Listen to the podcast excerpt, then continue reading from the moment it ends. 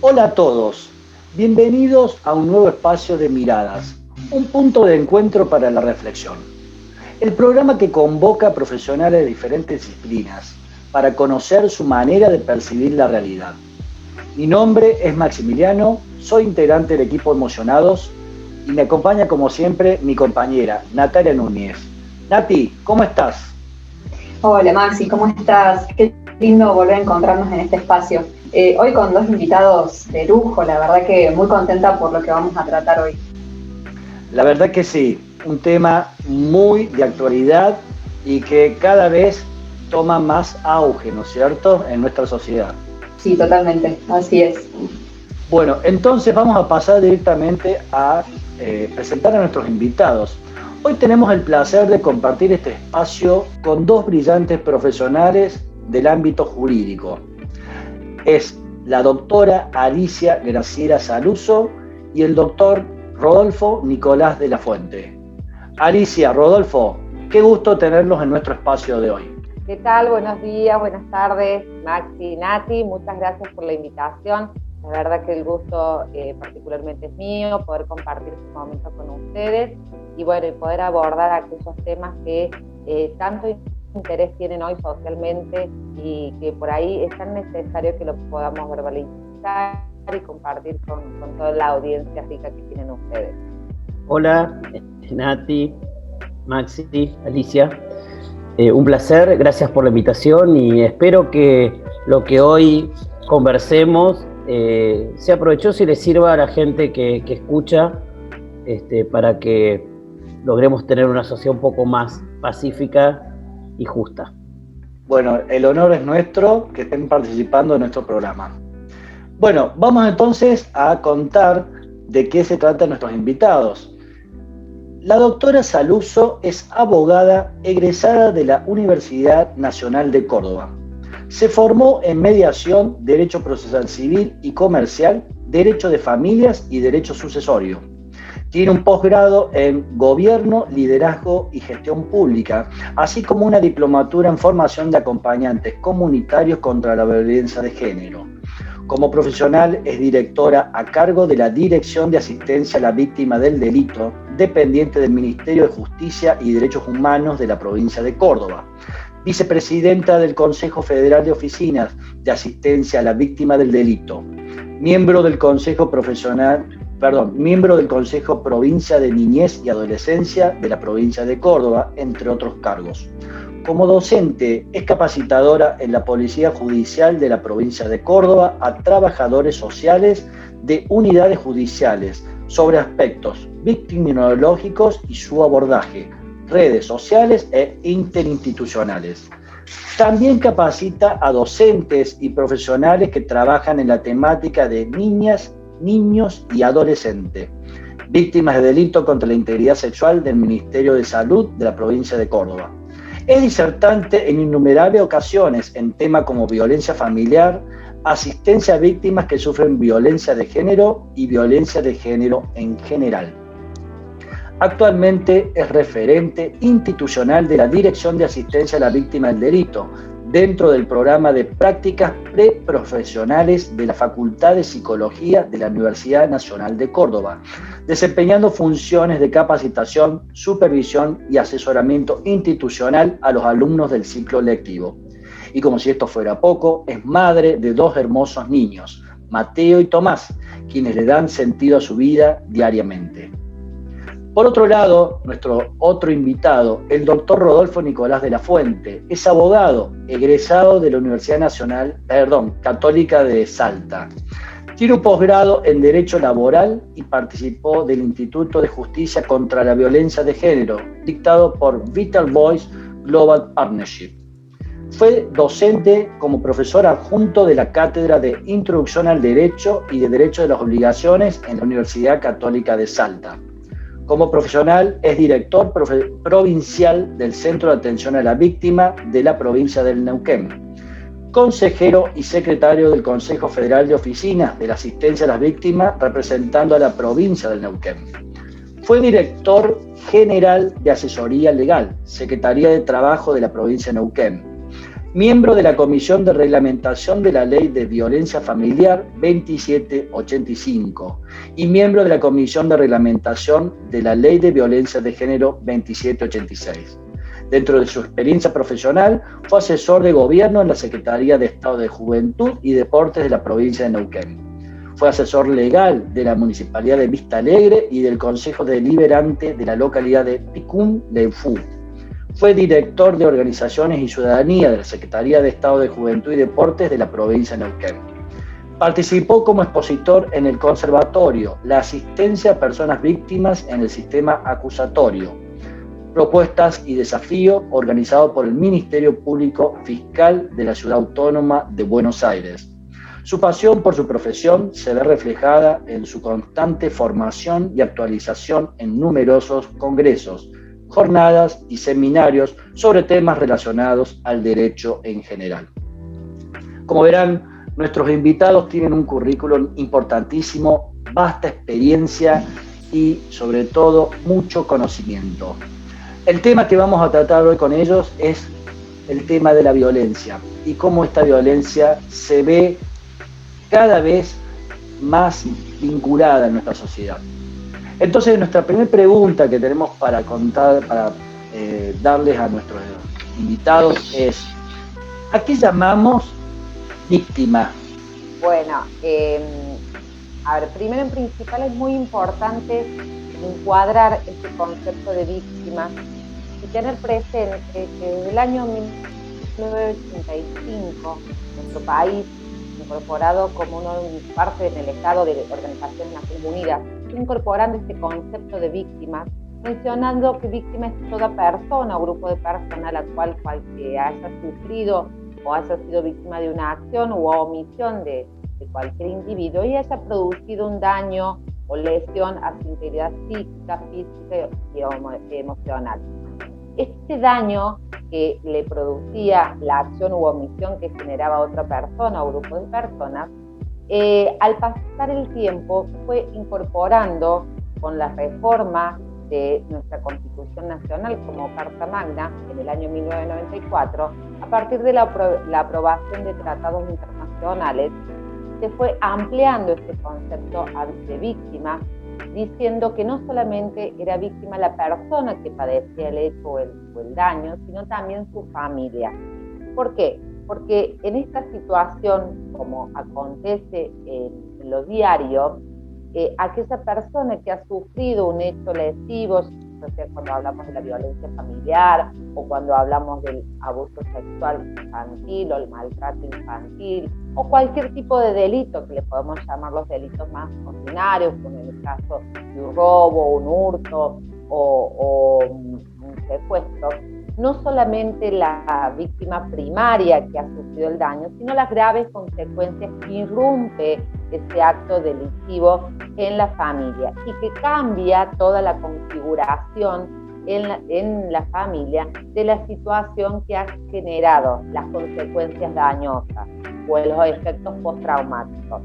Entonces, al tener eh, este concepto de víctima más ampliado en nuestro país, a través de estos tratados internacionales que tienen jerarquía constitucional, ha ampliado este concepto de víctima, como ya lo referí anteriormente, no solamente a la víctima secundaria, primaria, perdón, sino también a la víctima secundaria, que son la familia o la familia ampliada, que no solamente la familia de origen, sino al grupo de convivientes o al grupo con el que forma su centro de vida. Sí, de hecho, de hecho, por ejemplo, en la provincia de Neuquén se está reglamentando una nueva ley que es la de la de creación del Centro de Atención a la Víctima y se ha incluido incluso a eh, aquellos allegados inmediatos, es decir, que tengan un conocimiento o tengan una relación con la víctima, porque esto pasaba, por ejemplo, con amigos, ¿no? Como, como un hecho traumático, como decía este, Alicia de, ser víctimas de un delito, ¿cómo también podría influenciar eh, en, un, amigo íntimo, es decir, un amigo que, sufre también las consecuencias este, de ese hecho? Porque, decía Alicia, esto va más allá de lo individual, va por lo social. Un, delito o una acción este, no solamente perjudica a la persona que lo sufre, sino a todo el vínculo familiar y también en el trabajo. Es decir, una persona que sufrió un hecho muy traumático, cuando va a trabajar tampoco responde como tendría que responder. Y ahí está el daño que se causa a raíz de, esta, de estos hechos. ¿no? Creo que es importante cada vez más agrandar esta figura de la víctima porque estamos viendo que los, digamos, los, em, las consecuencias de los hechos cada vez se van agrandando en el grupo, ¿no? Creo que por eso tenemos que pensar mucho más y ser creativos a la hora de asistir a, esta, a estas personas, ¿no?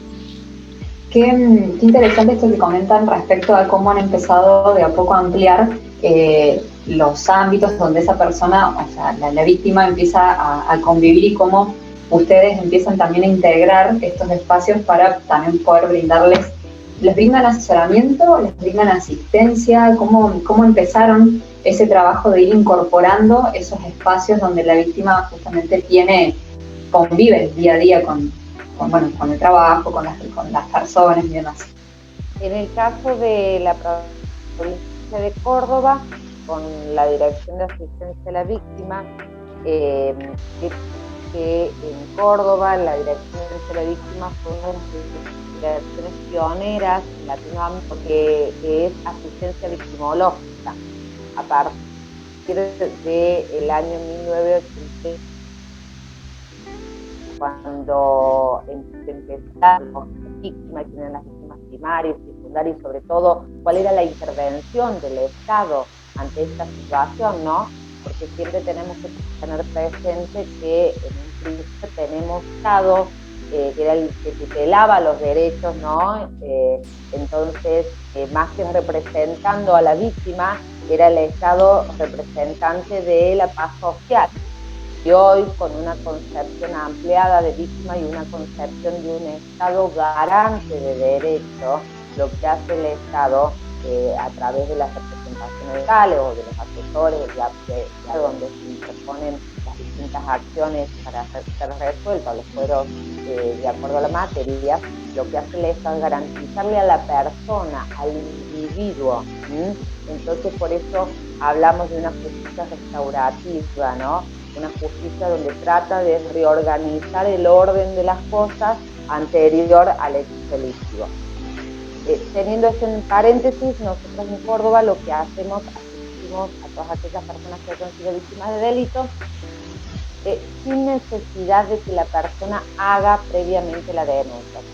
Por supuesto, la persona ha hecho la denuncia, asistencia o intervenciones de vista psicológica y jurídico. Una vez que la persona la puerta de nuestra emisión. La admisión que se realiza como primer encuentro con los profesionales es para tener conocimiento de los hechos que le han sucedido.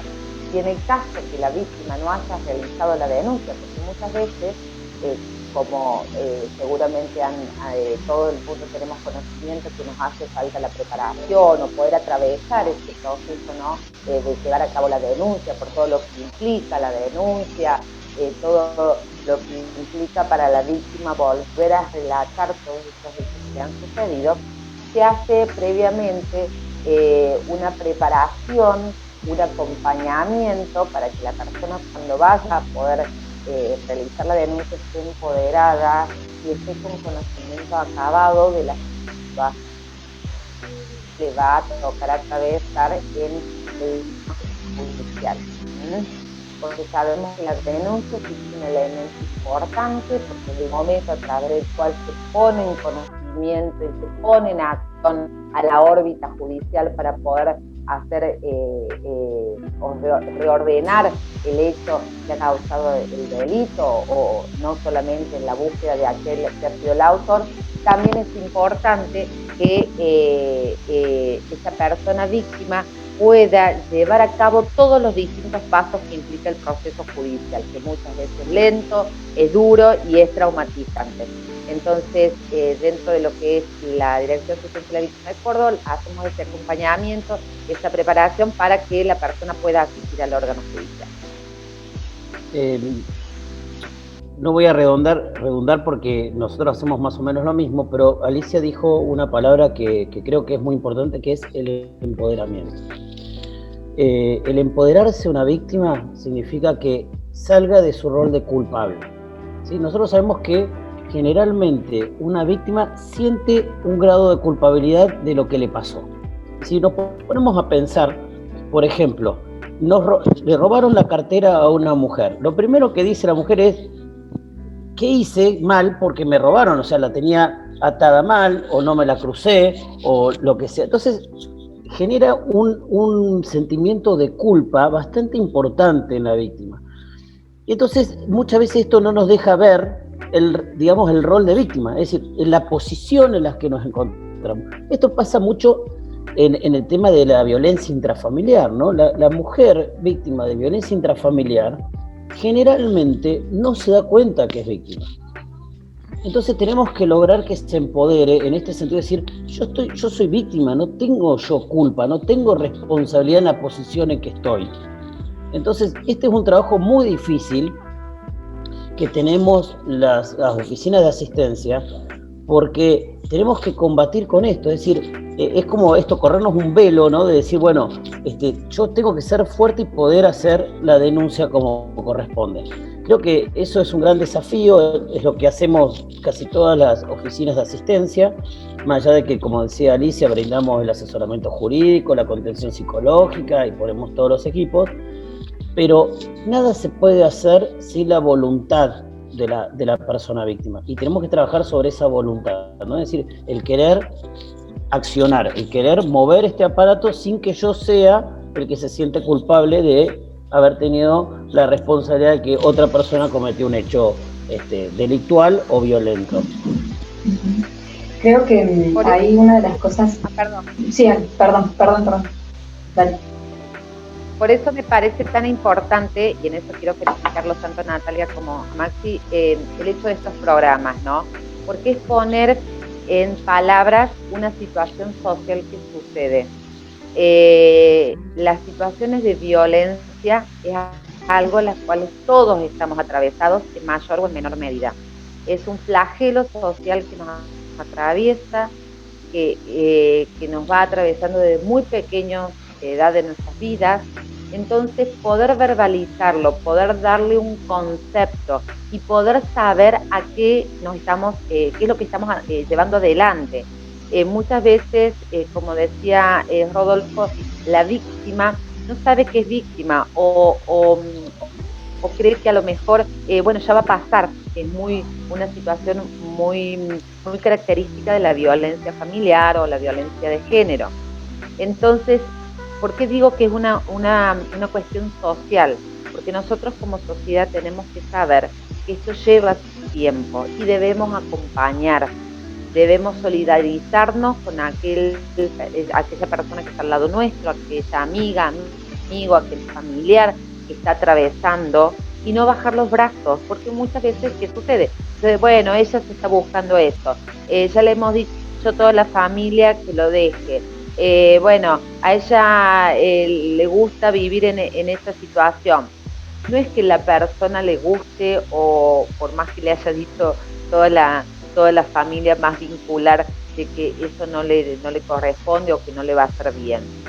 el individuo está metido dentro de un sistema donde ha naturalizado distintas cuestiones, las, los cuales debe modificarla de manera tal que su psiquis pueda atravesarlo y pueda hacer cambios, cambios que eh, en su persona, en su forma de ser, en su, en su modo de actuar, que no son fáciles y que llevan tiempo y que lleva un proceso psicológico y muchas veces hasta psiquiátrico.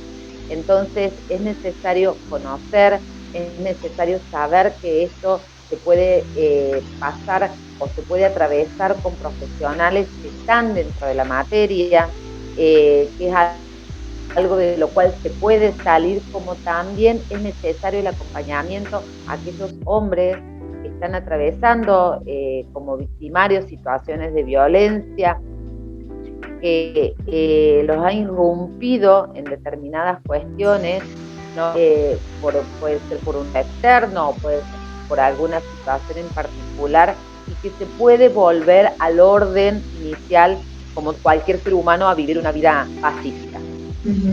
Totalmente, y creo que acá eh, esto que ustedes hablaban del empoderamiento tiene que ver mucho con esta situación de vulnerabilidad que tiene la persona por la situación que está sufriendo y que creo que hace que muchas veces o sienta culpa o, bueno, tiene como otros procesos por ahí que se desencadenan en el momento de, lo que es la, víctima, ¿no? Y ustedes dentro de, ya sea en, Córdoba o en Neuquén, ¿qué, digamos, ¿cuál es el sistema con el que trabajan? Si hay planes de prevención, de capacitación, o cómo podemos, porque por ahí hoy en día es algo que seguramente es muy cotidiano y que quizás, como vos decías, Alicia, pasa un poco hasta desapercibido porque está naturalizado. ¿Cuáles son los casos más típicos, pero quizás menos eh, puestos en palabras, donde podemos encontrar hechos de violencia? Que por ahí ustedes lo pueden ver seguramente en el cotidiano de sus trabajos, pero que en la sociedad, eh, como les decía, o están naturalizados o no nos damos cuenta que eso puede ser un acto de violencia y que podría pasar a mayores eh, teniendo consecuencias más graves. Bueno, en las oficinas nuestras de la Dirección de Asistencia a la Víctima en Córdoba tenemos que hacer referencia que todo lo que es violencia familiar y violencia de género hay eh, a partir del año 2011 eh, se crea el, el, polo de la mujer, perdón, el Polo de la Mujer se creó en el 2007, se da la, la, a partir del 2006, perdón, se crea la ley de violencia familiar y se crea un área específica que es eh, que lo cual la materia está vinculada a lo que es violencia familiar y ahora de género. Es decir, todas aquellas mujeres víctimas de violencia familiar y de género pueden hacer su denuncia dentro de eh, un organismo que está compelido ahí todo lo que es la eh, intervención eh, del Ejecutivo y judicial. Dentro de lo que es el polo integral de la mujer, con las oficinas para poder tomar las denuncias, como también así los niveles asistenciales, de manera tal que la persona, la mujer no tenga que ir de un lugar al otro. Ese ha sido el espíritu con el cual se ha creado el polo de la mujer.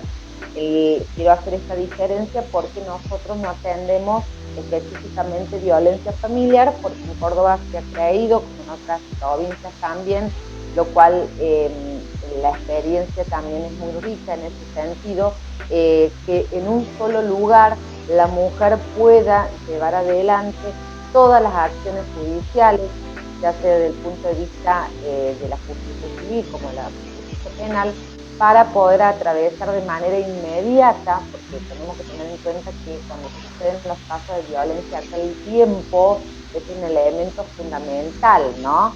El tiempo en las acciones violentas, de acuerdo al riesgo con lo cual suceden estos hechos, eh, es un tema donde aquel operador que recibe la denuncia tiene que hacer una valoración específica eh, en atención a la situación la, eh, la, cual está atravesando esta mujer. En nuestra oficina, desde el, año 86, se vienen tomando distintos tipos de casos y una vez que se dejó de lado todo el tema de la violencia familiar, la mayor cantidad de casos que nosotros estamos asistiendo, lamentablemente, es, son delitos contra la integridad sexual. Eh, cuando hablamos de delitos contra la integridad sexual, hablamos de los distintos casos de abuso que también están muy íntimamente relacionados con la violencia familiar. Eh, el año pasado, eh, hoy charlando un poco la mañana con, Rodolfo, comentábamos esto que, a través de este proceso de pandemia toda esta situación que mundialmente nos toca atravesar, eh, desde el año pasado venimos viendo y analizando que el abuso sexual infantil o en niños, niñas y adolescentes ha remetido eh, desde el año pasado hasta este año, causando graves daños en los niños, donde no hemos podido muchas veces llegar a tiempo eh, con las medidas de resguardo, porque a través por esta situación de pandemia y, eh, se dio como efecto la, la concurrencia de los hechos en sí y que el niño no lo pueda verbalizar. ¿Por qué? Porque el colegio, el cual ahí estaba el adulto responsable, ¿no? o el que el niño tenía vínculo, o el club, o el lugar de, mayor contacto con el niño que no sea dentro del grupo familiar, en ese momento no estaban. Estábamos todos encerrados en una situación de, de, distanciamiento, donde el niño muchas veces estaba conviviendo con el victimario y esto ha generado graves daños en la donde las consecuencias, en varios casos que hemos tenido, muchas veces hemos tenido que lamentar internaciones o en algunos casos hasta mucho más graves, eh, nos dieron una evaluación de qué hacer a partir de este año. Eh, gracias a Dios, bueno, tenemos quizás la liberación, por lo menos aquí en Córdoba, del tema de eh, que los colegios están funcionando, también algunos clubes están funcionando, los lugares de esparcimiento y de contacto con están funcionando, pero es un tema que como Estado nosotros estamos muy preocupados acerca de los distintos hechos de violencia y de abuso con sensibilidad sexual de niños, niñas y adolescentes. Lo, lo más, digamos, la mayor preocupación es que esto es de algo que no se habla. Porque, bueno, cuando eh, la violencia arrebata contra un adulto, eh, es noticia en todos lados y es una situación a la cual todos nos acongoja y eh, eh, nos pone como medidas de prevención. En el caso de los niños, niñas y adolescentes, muchas veces se eh, se enmudece, se interioriza eh, y no se visibiliza con palabras donde, donde lo cual el niño sea el, verdadero protagonista. En el caso, en el caso de Neuquén, eh, medio nos pasa al revés que Alicia porque nosotros no asistimos menores, ¿no? Entonces sí y sí atendemos muchas situaciones de violencia intrafamiliar, como decía Maxi cuando, Maximiliano cuando me, presentó, la ley 2785 Neuquén habla de violencia intrafamiliar y la 2786 habla de género.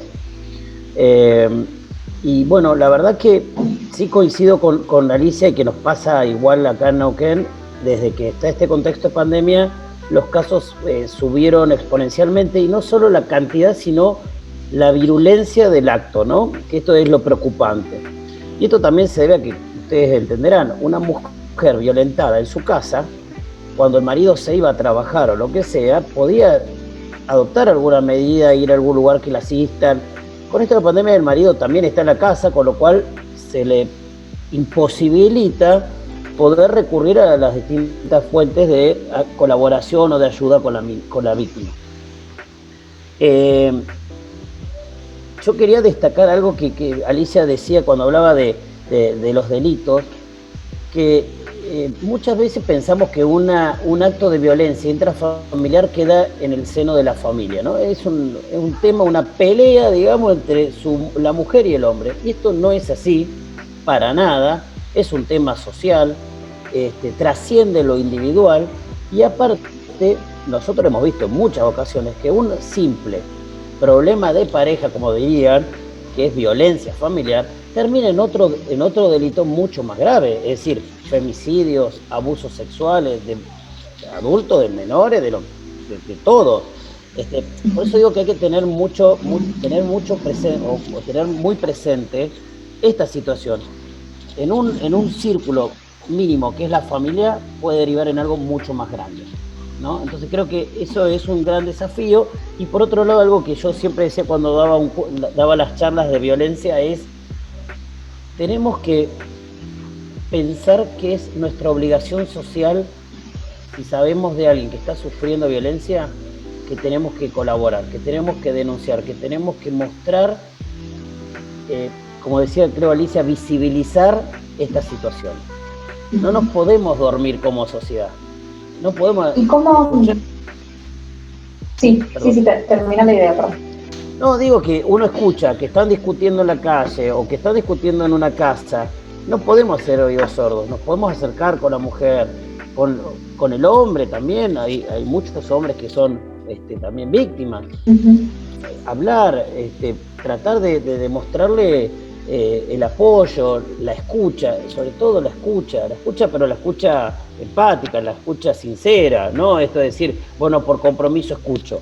Escucho para hacer algo, porque lo que no queremos hacer es que esto sea el círculo que termine en algo mucho más grave.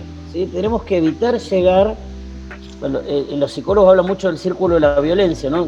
Eh, eh, y este círculo de la violencia es cada vez más grave, más grave, más grave, más grave, entonces tenemos que evitar que llegue a, esa, a ese hecho gravoso. Y como, yo tomo algo que decía Alicia recién, llegamos tarde, y yo lo manifesté acá en Neuquén también, tenemos que hacer algo para no llegar tan tarde, porque esto es un desafío del Estado, tenemos que llegar antes, no tarde.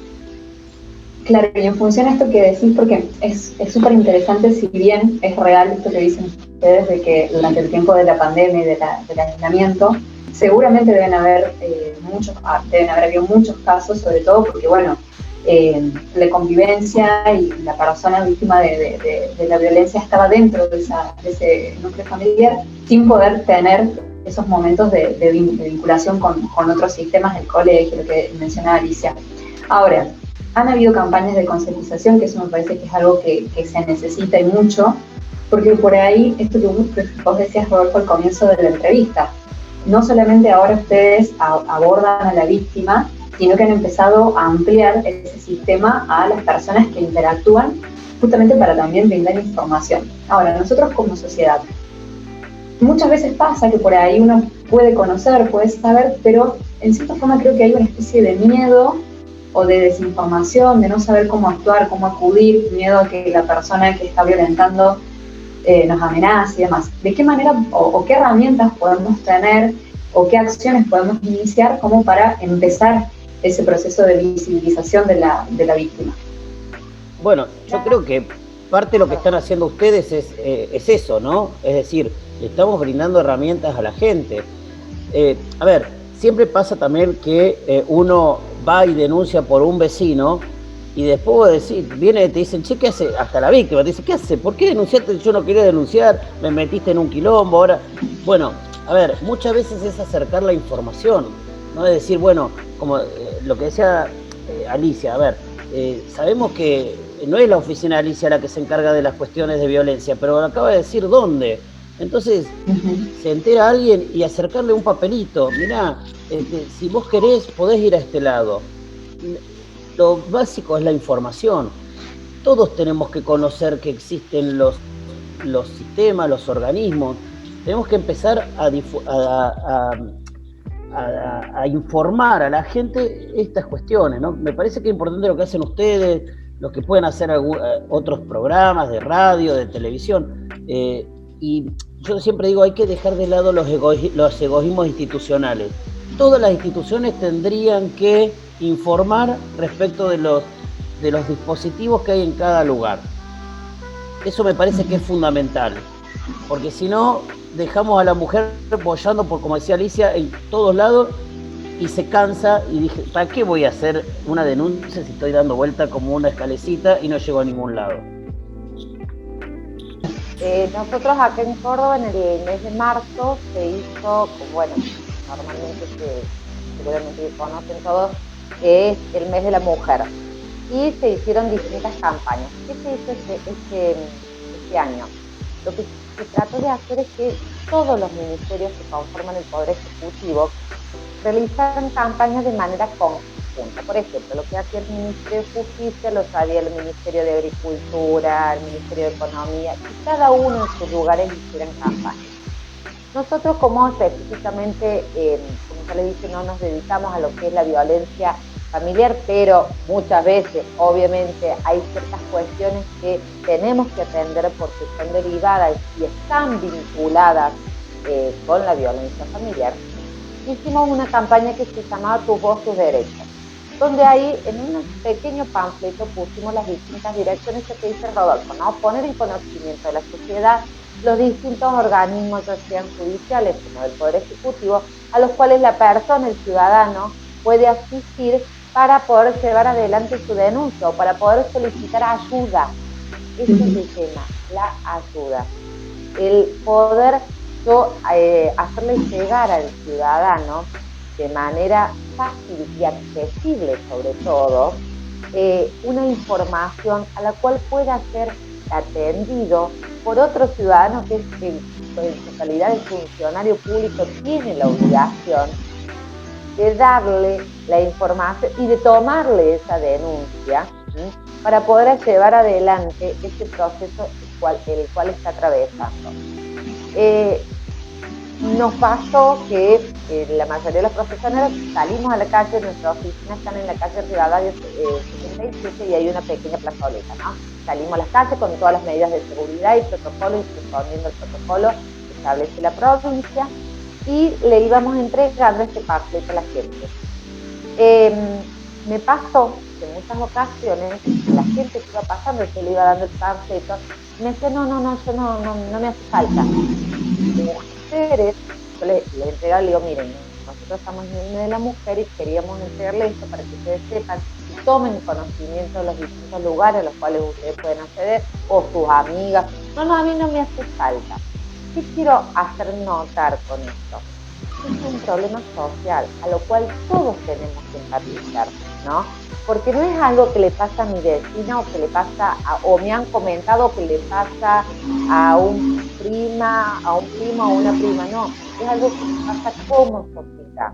Entonces, como sociedad, nosotros tenemos que hacernos cargo de estos cambios culturales a los cuales eh, formamos parte también en esta sociedad civil, eh, tenemos que ser parte activa.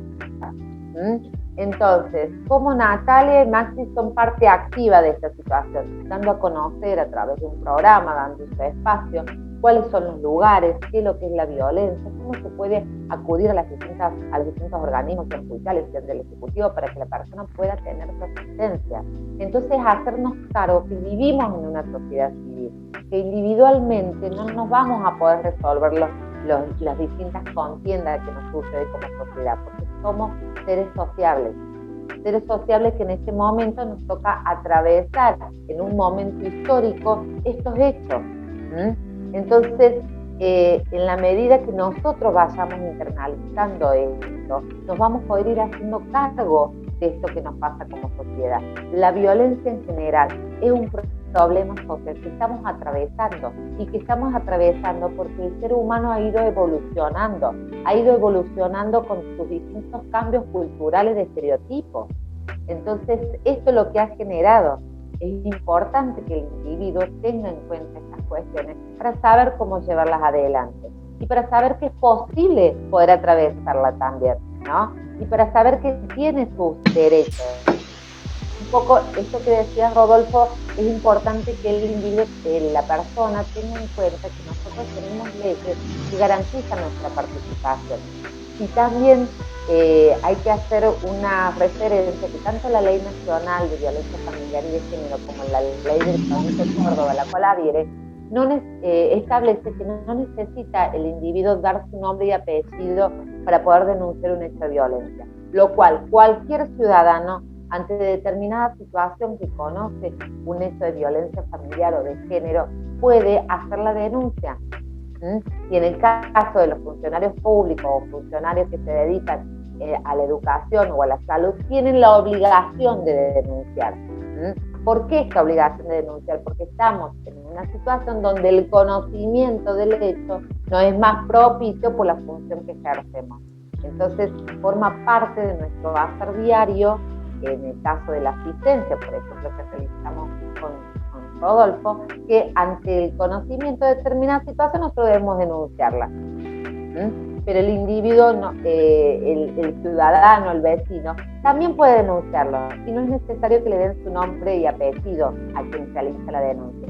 Y si para el caso el victimario arrebatiera con algún hecho violento contra esa persona que ha realizado la denuncia, también la ley le garantiza todas las medidas de resguardo para su persona y para su familia. Es totalmente importante eso que decís, Alicia, porque creo que tiene que ver con, esto, ¿no? O sea, son tan necesarias las campañas de, de concientización porque por ahí la primera respuesta un poco automática es el no, yo no lo necesito, pero creo que es un poco también esto de, la acción social, ¿no? Ser, somos ciudadanos, vivimos en sociedad y como tal tenemos, creo que hasta la responsabilidad y la obligación de, saber y de conocer y de acompañar así a alguna persona, ya sea conocida o no, pero que sospechemos que están eh, siendo víctimas de algún tipo de abuso de violencia, mínimamente informarse. Quizás esto de, de, poder hacer la denuncia, creo que ustedes me van a saber decir mejor, pero el hecho de tomar la acción de ir a hacer una denuncia seguramente se da un poco más adelante en el tiempo, hay que hacer investigaciones y demás, pero mínimamente poder empezar a informarse y creo que esto que vos decís de que la denuncia es anónima es súper importante, porque por ahí las personas no quieren como que, justamente esto que les decía recién, que los acusen o que los, eh, los amenacen eh, después de haber querido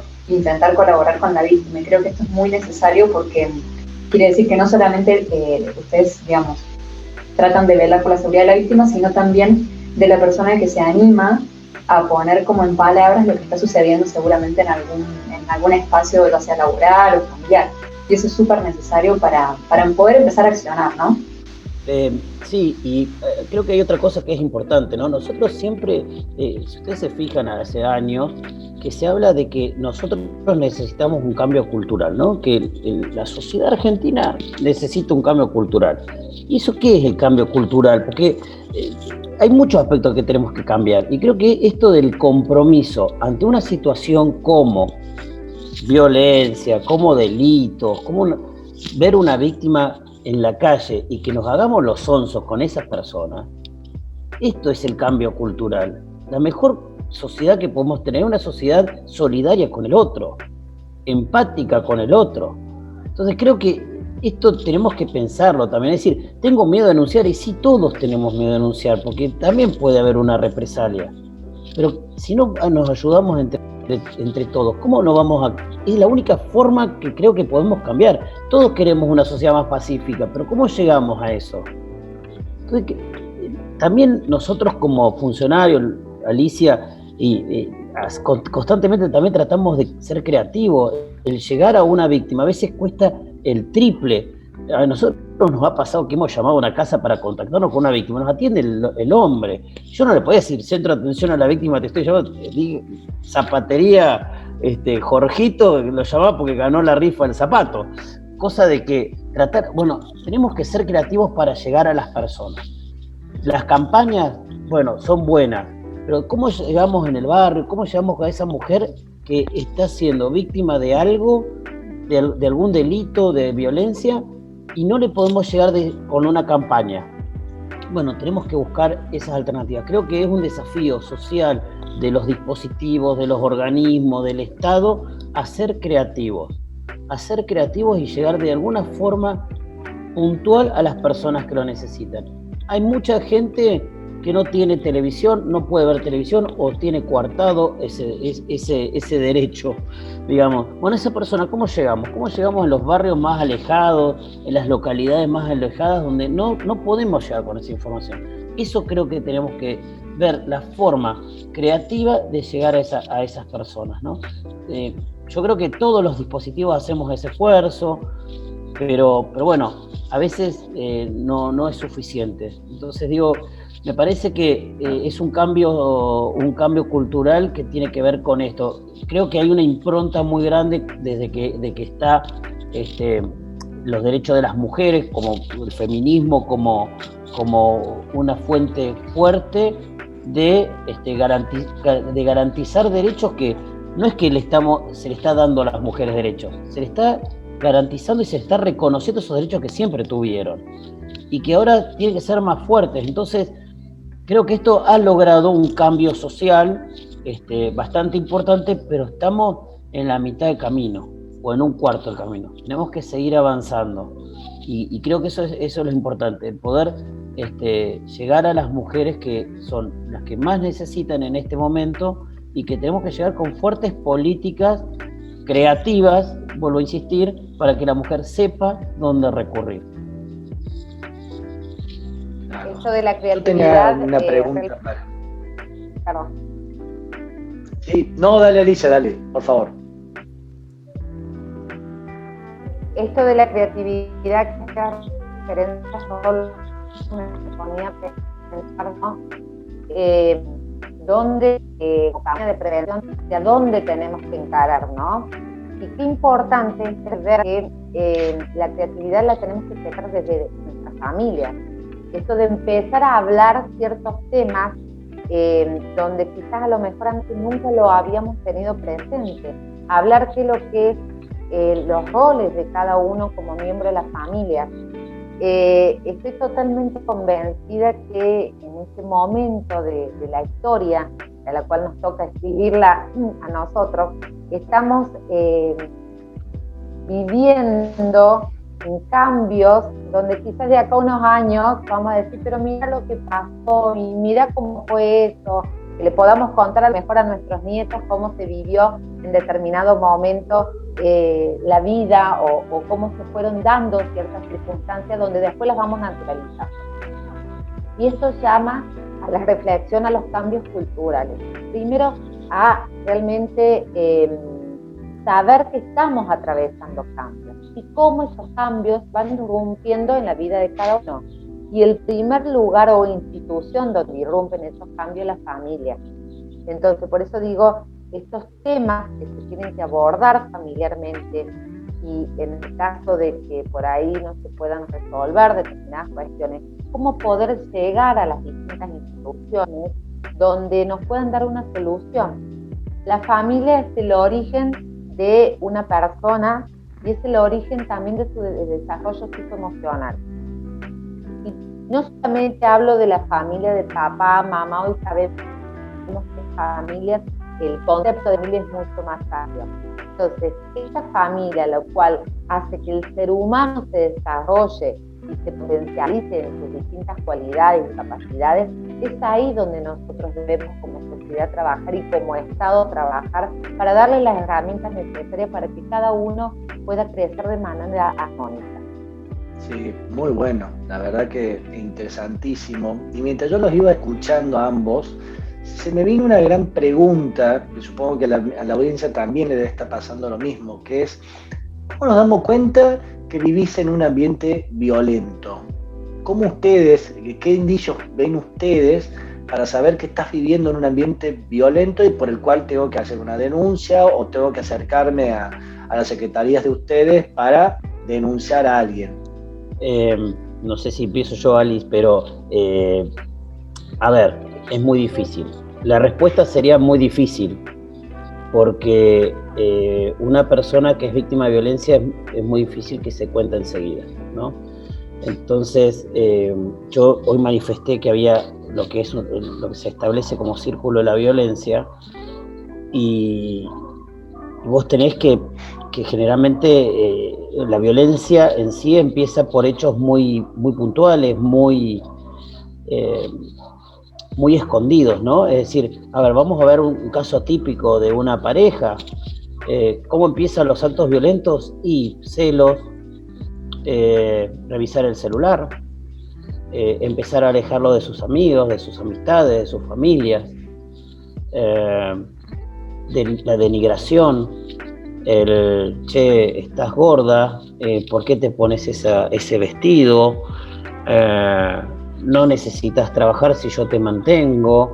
Eh, eh, todo eso son indicios de, que estás dentro de empezando un círculo ¿sí? que tiene que ver con la violencia. Eh, y eso empieza a crecer, empieza a crecer, ¿no?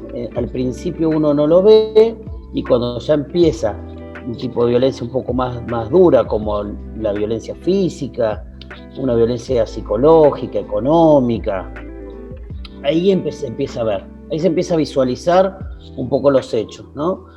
Y, después, bueno, termina más grave y después empieza lo que se llama la luna de miel, ¿no? Es cuando, en este caso vamos a hablar del hombre, eh, dice, perdón, eh, gordita, voy a cambiar, este, te juro que no te voy a pegar más, te juro que esto no lo hago más, y bueno, y se van de viaje juntos, y se van a comprar cosas juntos, y después volvemos a lo mismo, ¿no? a los hechos de violencia.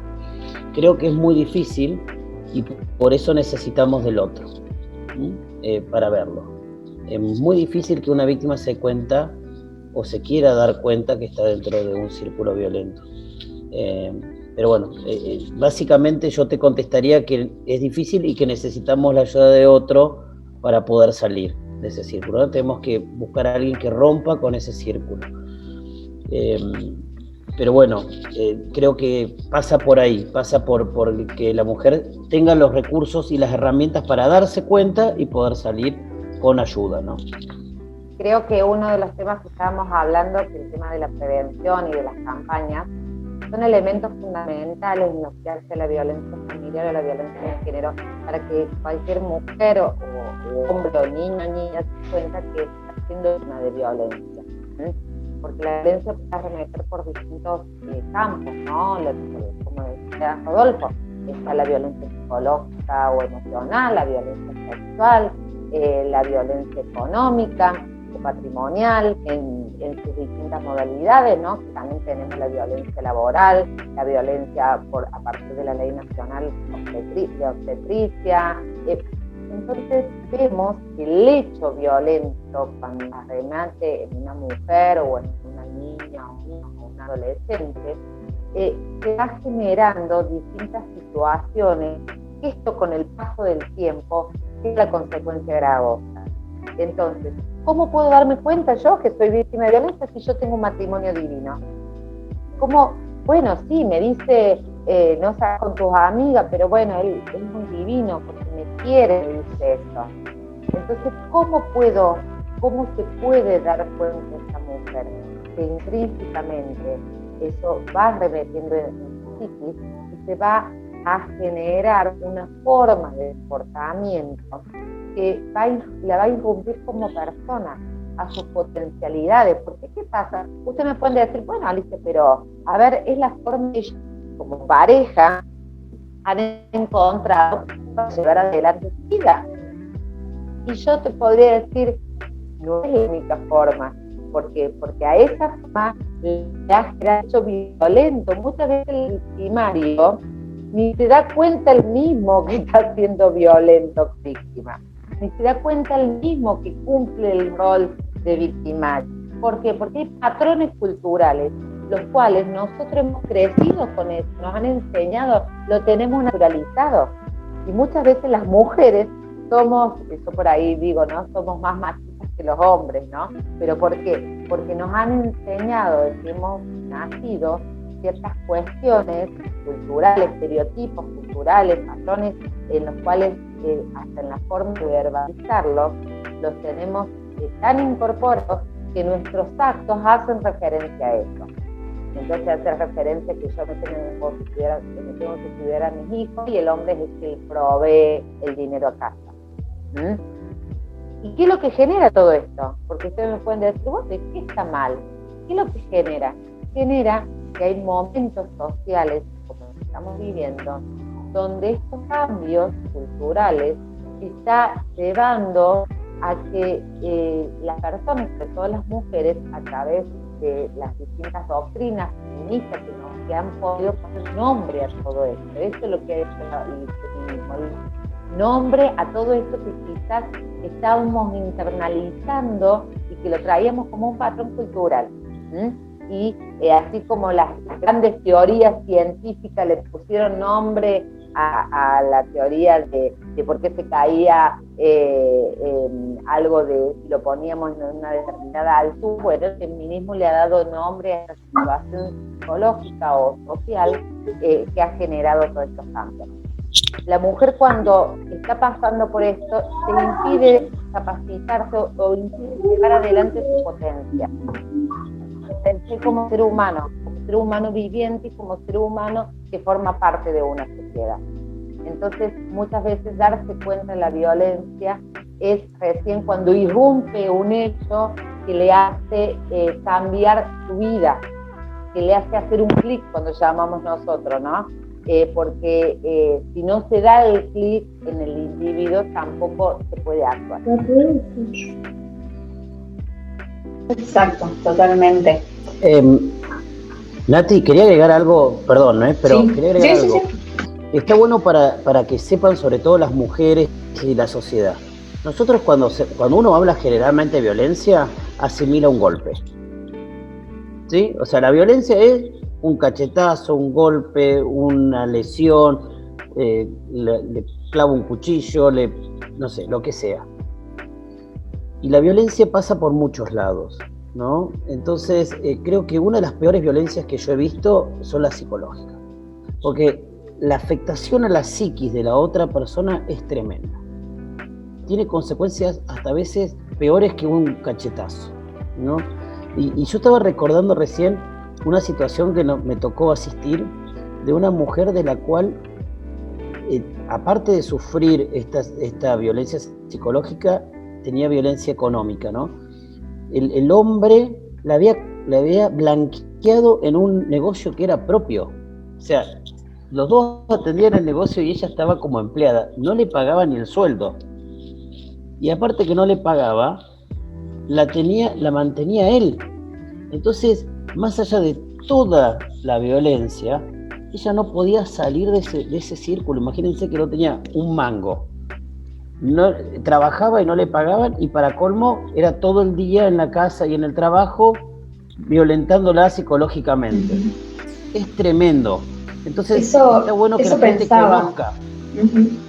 Claro, eso pensaba, porque esto de, que la persona víctima de, violencia pueda tomar acción, creo que esto que ustedes dijeron del empoderamiento es, es eh, primordial, porque quizás la violencia física, si se llega a dar, es casi la última de las violencias, porque esto que ustedes dijeron y que de hecho yo por ahí no, no lo tenía como en palabras, la violencia económica, eh, el maltrato eh, verbal, que, que, quizás uno de los primeros que empieza un poco camuflado con este mensaje ambiguo que vos decías, eh, Rodolfo, bueno, yo soy así, perdón, me pongo como loco o como loca, porque también hay casos de, hombres violentados. Entonces, ¿qué, ¿qué, cosas tan sutiles que pasan en, el seno familiar, digamos, en, en la diaria familiar, que por ahí uno o naturaliza, o lo que a mí, la pregunta que se me dispara a continuación es, bueno, pero e, esto, que yo estoy viviendo ahora, si, supuestamente puedo ser víctima de, maltrato o no, lo viví anteriormente en mi familia, o sea, vengo repitiendo eh, una, cierta educación donde esto de, del patriarcado o de los modelos más de, que el hombre tenía que sostener la familia y yo lo estoy repitiendo después en mi, en mi relación con la pareja. ¿Cómo, ¿Cómo son los casos con los que ustedes se encuentran a diario? Bueno, los casos normalmente, em, seguramente que a lo mejor Rodolfo va a tener una algo más rico que nosotros que, en la actualidad estamos más con el, tema de abuso, ¿no? Pero la mayoría de las mamás em, que acompañan a estos niños, niños, adolescentes que han sido víctimas de delito contra la integridad sexual, normalmente se da como consecuencia de un acto de violencia familiar, ¿no? O de hechos, ¿no? Que, están vinculados con la violencia eh, familiar. Entonces, em, yo creo que tenemos que, esto que mm, lo he hablado con la psicóloga, ¿no? Eh, por ahí nosotros siempre decimos que los abogados nos hacemos los psicólogos, ¿no? Pero es por lo que los que estamos trabajando esto, lo que vamos aprendiendo de los profesionales de la psicología que, tanto conocen de, de este tema y, de las charlas interdisciplinarias. Por eso es tan importante eh, poder abordar estos temas de manera interdisciplinaria y multidisciplinariamente, ¿no? Porque el hecho de la violencia no es algo ni que le pertenezca al área jurídica, ni que le pertenezca al área psicológica, ni que le pertenezca al área social sino es algo que nos pertenece a todos como sociedad y es necesario que haya intervención en todas las esferas de, la, de las materias y las especialidades para poder saber cómo eh, arremeter contra él.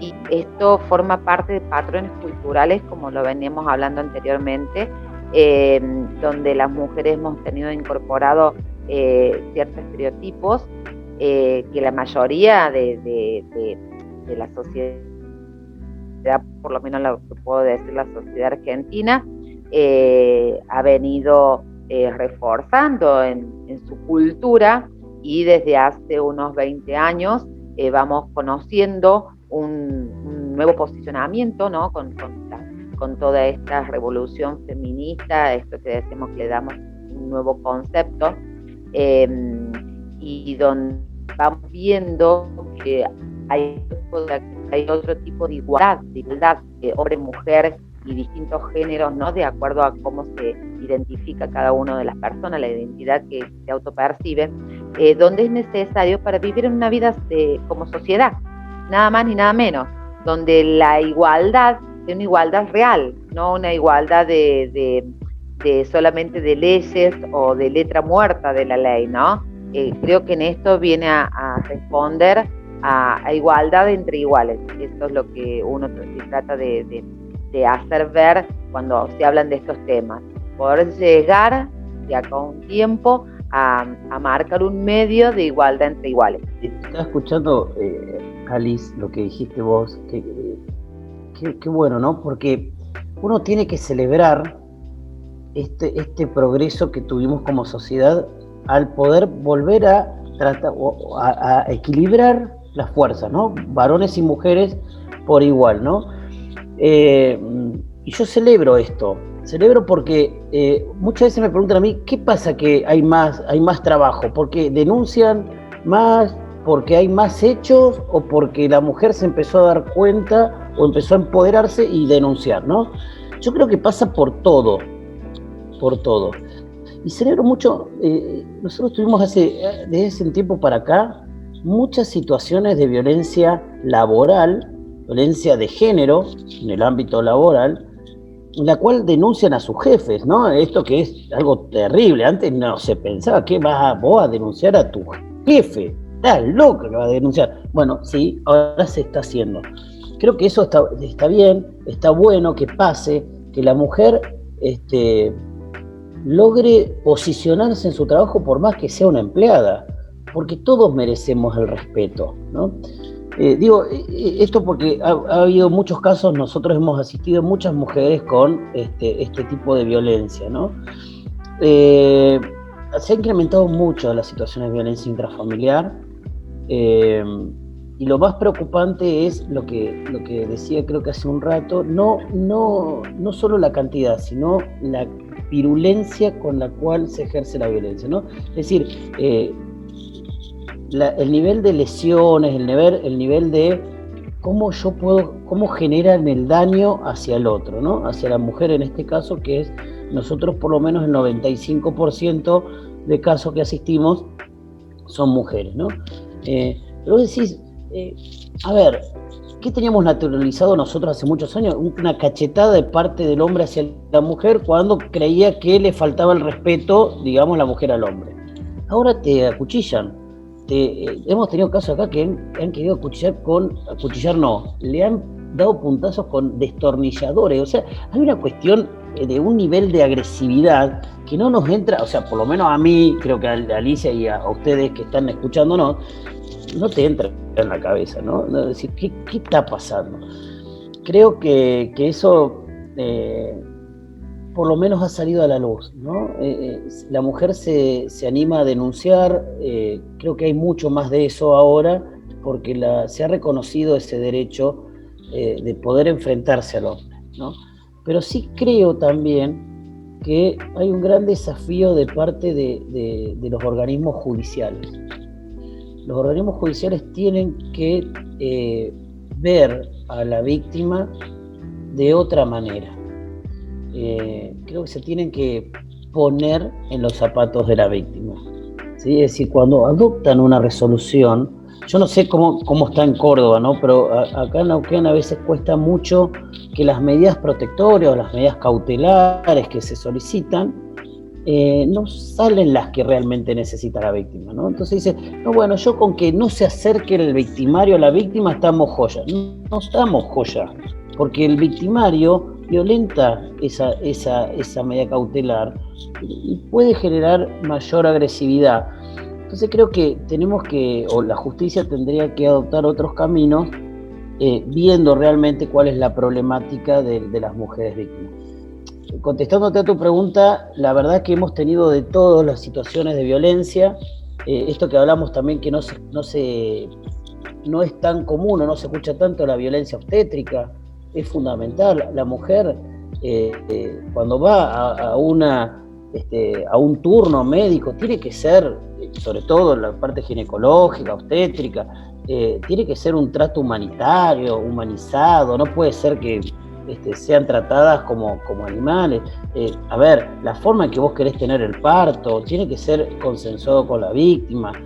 Eh, con la víctima, no, perdón, con la mujer, pero en este caso después vas a ser víctima, ¿no? Pero digo, este, hay cuestiones que de la sociedad van saliendo, ¿no? Y que van surgiendo. Creo que la mujer ahora eh, tiene por lo menos un poco más de información, hay que trabajar mucho, como hablaba recién Alicia, en esto de prevenir, de, visibilizar, de, informar, pero hemos tenido muchísimas situaciones de, violencia económica, psicológica, física, toda junta sexual. El hombre cree que porque está casado o está en pareja con la mujer, puede hacer lo que quiera, puede tener relaciones cuando quiere, si quiere la mujer, si no quiere la mujer no importa, en presencia de los hijos. O sea, hay, hay cuestiones que este, son muy graves, ¿no?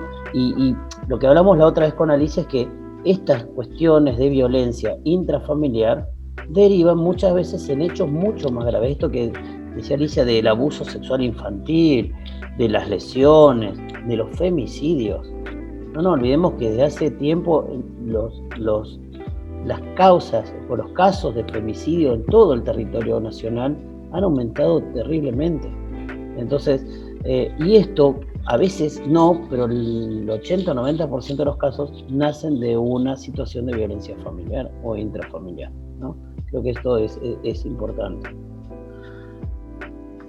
Te hago una, pregunta y un poco ya como para ir cerrando la, la, entrevista, que realmente es riquísima, tiene muchísima información y realmente yo personalmente un montón de cosas que no desconocía.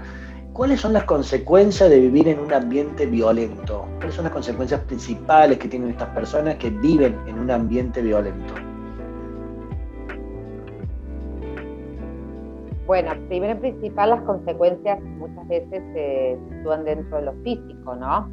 Eh, para las víctimas, por dar una diferenciación, las víctimas adultas, eh, se genera una disminución de su potencial eh, físico, con trastornos en, el sueño, falta de apetito, irrumpe también en las actividades normales laborales, eh, muchas veces genera mayores consecuencias psicológicas como hasta los suicidios y en lo que hace a las víctimas secundarias o las víctimas testigos de violencia como son los niños, siempre hablando de la violencia familiar o o algún tipo de violencia relacionada a la violencia familiar, ¿no? Porque si hablamos de cada una de las víctimas, a lo mejor si yo te digo, una persona que ha sido víctima de un secuestro va a tener determinadas consecuencias psicológicas distintas, ¿no? A lo mejor a una víctima de violencia familiar que correspondería también que la respuesta sea dada por un psicólogo y no una abogada. Pero digamos, lo que normalmente suele suceder en, las víctimas de violencia familiar, las víctimas testigos, los niños, niñas, el problema es su desarrollo normal y habitual de su psiquis, eh, problemas de nuresis, eh, de acuerdo a, la edad del niño, eh, mayores actos violentos también, niños donde acuden a una sexualidad mucho más temprana, problemas con sus pares, eh, esto tenemos que tener presente, que niños que crecen en un ámbito de violencia, la forma ellos de contactarse con su par va también ser violenta, ¿no? Porque es lo que ellos han naturalizado y lo que ellos han aprendido. Entonces, eh, las mayores consecuencias que se generan son como efectos propios y directos de la violencia que ellos han vivido.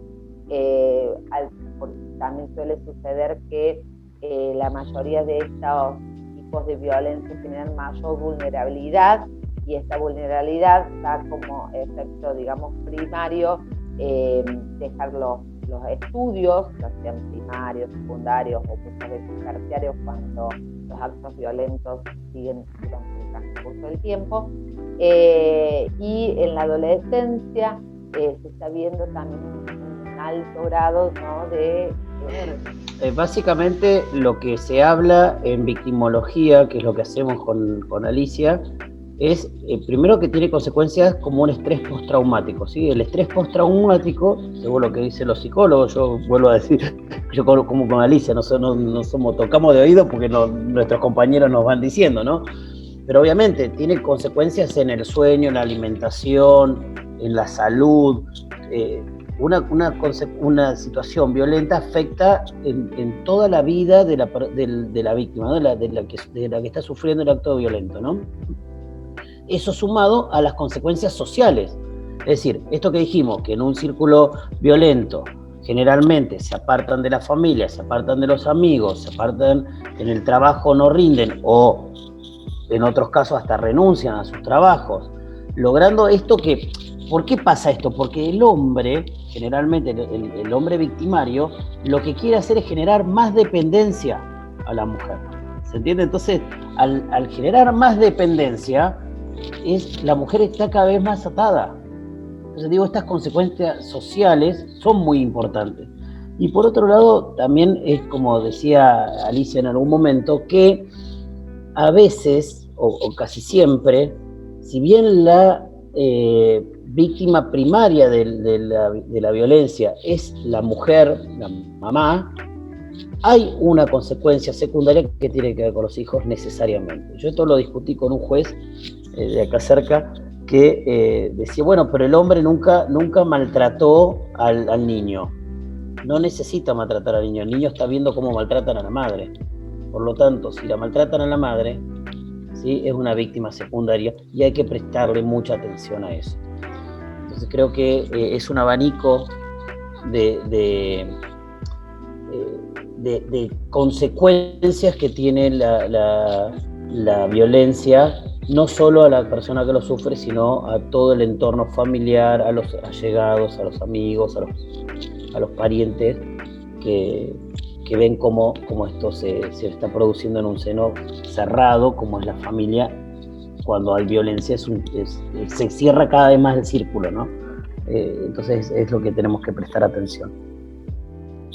Acá en Córdoba, chicos, hay un centro de varones que es el digamos que tiene a su cargo todo lo que es la intervención y llevar adelante distintas eh, terapias para aquellas personas que han sido victimarios, eh, que son enviados por eh, los tribunales como una medida también de educación o una medida que sirva para el tratamiento psicológico que forma parte de las medidas de acuerdo que establece la ley. Y, es importante tener presente esto, ¿no? que nosotros pareciéramos que habláramos ¿no? del victimario o del hombre como lobo que ha pergeniado toda esta situación para, eh, como en una novela, hacer daño a, la mujer. Muchas veces, y yo quiero hacerlo presente, el, hombre no, no logra eh, internalizar esta situación. ¿Por qué? Porque vuelvo al principio, nosotros respondemos a patrones culturales con los cuales hemos nacido, crecido y desarrollado. Entonces, estos, en el centro de varones, los otros días, un curso que quizás una especialización explicaba cómo se iban adelante estas entrevistas y estos grupos, cuál es el trabajo en el cual se interviene con, estos grupos de varones. Y es muy interesante que a través del diálogo y de la palabra, ese lugar que en un momento van medios molestos porque los manda el tribunal, porque porque me han puesto una medida, entonces tengo que ir porque el tribunal me pide el certificadito para que lo presente en expediente. Ese lugar que en principio eh, se genera como un lugar de obligación, eh, los llega ¿no? a poderse dar cuenta de una forma de comportamiento, una forma de hacer que está internalizada, que muchas veces hasta no está aceptada por ellos mismos y eh, logran visualizarlo desde, desde la afuera, ¿no? Eh, como ellos, al, pasar el tiempo y a, través de distintas intervenciones psicológicas, pueden eh, ver no es el tipo de conducta que ellos quieren para su vida, cómo han ido generando un ambiente hostil sin darse cuenta. ¿Por qué hago referencia a esto? Hago referencia a esto porque estoy totalmente convencida que en la medida que nosotros le demos nombre a las situaciones que van ocurriendo que le demos el concepto necesario y que esto se puede cambiar, salvo cuestiones grandes que sean patológicas, ¿no? Pero que esto se puede eh, cambiar se pueden evitar mayores hechos dañosos. ¿Cómo se cambia? Pidiendo ayuda, sabiendo que hoy estamos en los albores del siglo XXI donde nos da eh, una mayor posibilidad de accesibilidad a ciertas instituciones a las cuales antes era imposible llegar. Entonces lo, lo hablemos, lo dialoguemos, lo visibilicemos, ya sea que sea víctima o que sea victimario, porque hay lugares donde se pueden resolver esta situación a la que estás atravesando. Creo que el mayor problema es el quedarse callado, es eh, no ser escuchado y el, y el explicamiento de determinadas situaciones. Está bien que nosotros hablamos de víctima y victimario, pero hay situaciones, hay realidades y cada situación es distinta, cada situación es singular e individual. Entonces, si necesita un tratamiento específico, necesita esa persona ser escuchada, ser oída, ser atendida y ser considerada como un ser humano. Importante toda la información que han podido aportar cada uno desde, el lugar y desde el rol que ocupa. Y por más que ustedes dicen que, bueno, por supuesto no son psicólogos, pero la interdisciplina hace que ustedes tengan herramientas para poder mínimamente eh, luego saber derivar y saber eh, trabajar justamente en equipo. Creo que eso es algo muy elemental en el trabajo que ustedes hacen, el poder trabajar en equipo porque hacen que, todo empiece a funcionar armoniosamente y que puedan realmente acompañar a la, a la víctima. ¿sí?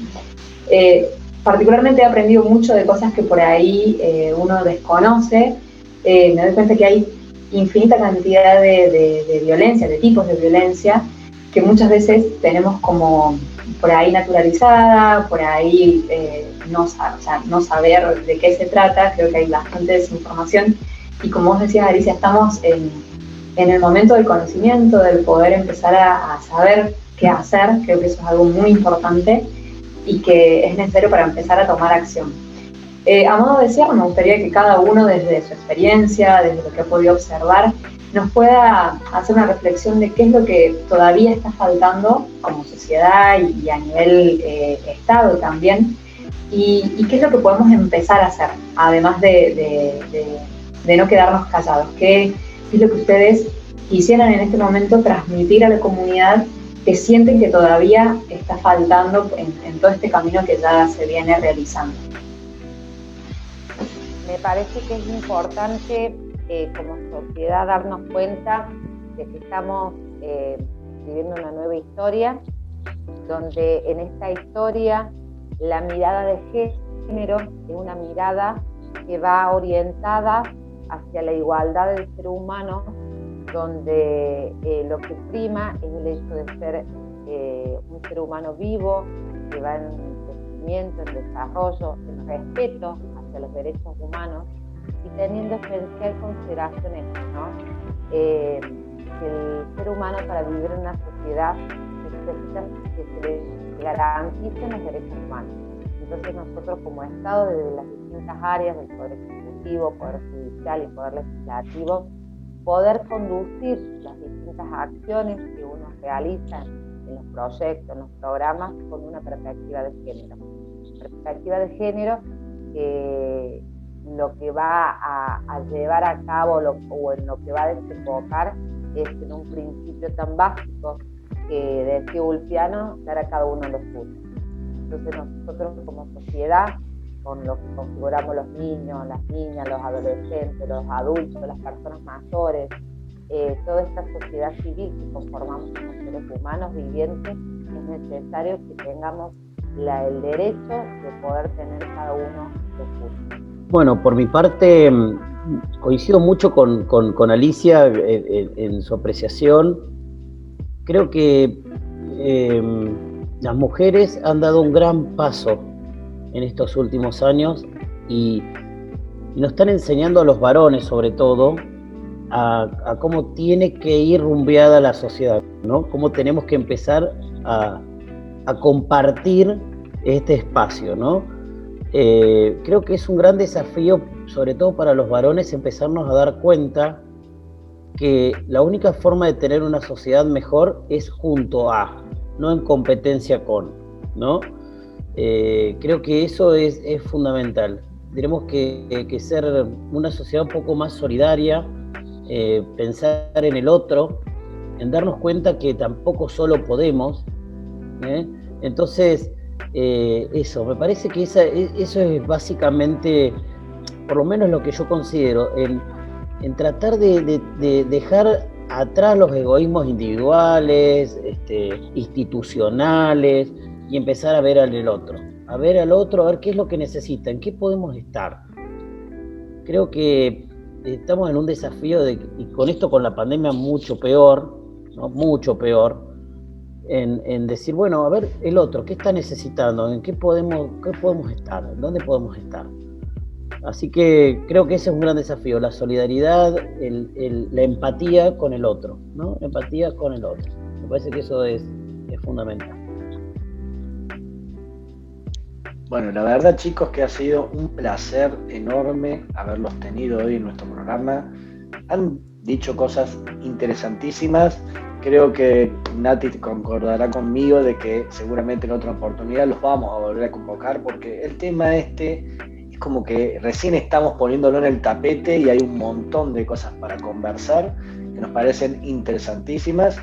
Me quedo con esto de comprometernos comprometernos como sociedad a no solamente denunciar, a detectar, a tener en cuenta al otro, como dijo también Rodolfo, a esto de la empatía, a tener en cuenta también lo que dijo Alicia, de las cuáles son las consecuencias de estar o conocer a alguien que está en un ambiente violento. Así que bueno, de mi parte, al igual que de parte de Nati, les agradecemos muchísimo la posibilidad que, nos dieron de, de conocerlos y bueno, y de hablar de este tema. Y como ya les dije en otra oportunidad, los, estaremos convocando nuevamente. Gracias a ustedes, muy amable y a seguir adelante con esta tarea que también tienen ustedes de difundir estas temáticas, estas temáticas que son tan importantes para la sociedad toda. Muchísimas gracias y gracias por el aporte que hacen a, a nuestra linda Córdoba y a nuestra linda Argentina. Gracias, Alicia. Gracias, gracias Maxi, gracias Natalia por, por invitarnos, por poder ayudarnos a cumplir un, sueño, creo que Alicia también debe pensar lo mismo, de visibilizar esto, porque es lo que nosotros necesitamos, que, esto, estas situaciones se, puedan ver. Espero que a toda la audiencia que, tenga el programa eh, de ustedes eh, les sirva y que podamos generar un espacio en el cual todos podemos ayudar, colaborar con al otro, ¿no? Así que muchísimas gracias, eh, ha sido un placer compartirlos con ustedes, con Alicia, eh, que es una gran compañera también del Consejo Federal. Así que estoy recontra agradecido y ojalá si se da otra, otra vez que podamos charlar, este, con todo gusto podemos, podemos armar otro Zoom. Ah, ojalá que en algún día sea presencial, ¿no? Así nos vemos. Ojalá que sí. Me gusta, quiero como cerrar un poquito en función a esto que vos decís, Rodolfo, con, con esto de, bueno, por un lado, gracias por hacer eh, o poner en palabras esto de cumplir un sueño, porque creo que la realidad más allá de, cumplir el sueño también es un poco eh, salir a la calle, así como Alicia lo contaba en el momento de, cuando repartían los panfletos para el Día de la Mujer, salir a la calle y poner como en un lenguaje más, más social esto que ustedes hacen y que seguramente es un trabajo súper difícil, eh, donde más allá de, la preparación que tienen a nivel profesional, tienen que tener una, una templanza como humanos tremenda, porque seguramente eh, no debe ser nada fácil tratar con, con víctimas de diferentes tipos de violencia, pero seguramente es muy difícil. Así que la tarea de ustedes es tremendamente importante en todo esto y creo que hay una frase que dice que el conocimiento es poder, y en este caso es el poder y el saber qué hacer, ¿no? Y creo que esto de, ponerlo en palabras, de poder eh, comunicarlo a las personas que por ahí no saben que están, que están siendo víctimas de, abuso, de violencia, y que se generen preguntas. Preguntas para que justamente a partir de ahí, eh, bueno, la difusión empiece a ser una realidad, ¿no? Que es algo tan importante y que creo que nos merecemos y nos debemos como, como sociedad, ¿no? Así es. Así es, así es. Bueno, muchísimas gracias entonces. seguramente los vamos a estar convocando en nuestro programa en otro momento. Y a ustedes, querida audiencia, le decimos involucrarse. Esa es la palabra que vamos a dejar como reflexión final desde nuestro espacio. Involucrarse. Nos vemos en otro programa de Miradas, un punto de encuentro para la reflexión. Gracias, nos vemos para la próxima. Chau, chau. Hasta luego, gracias.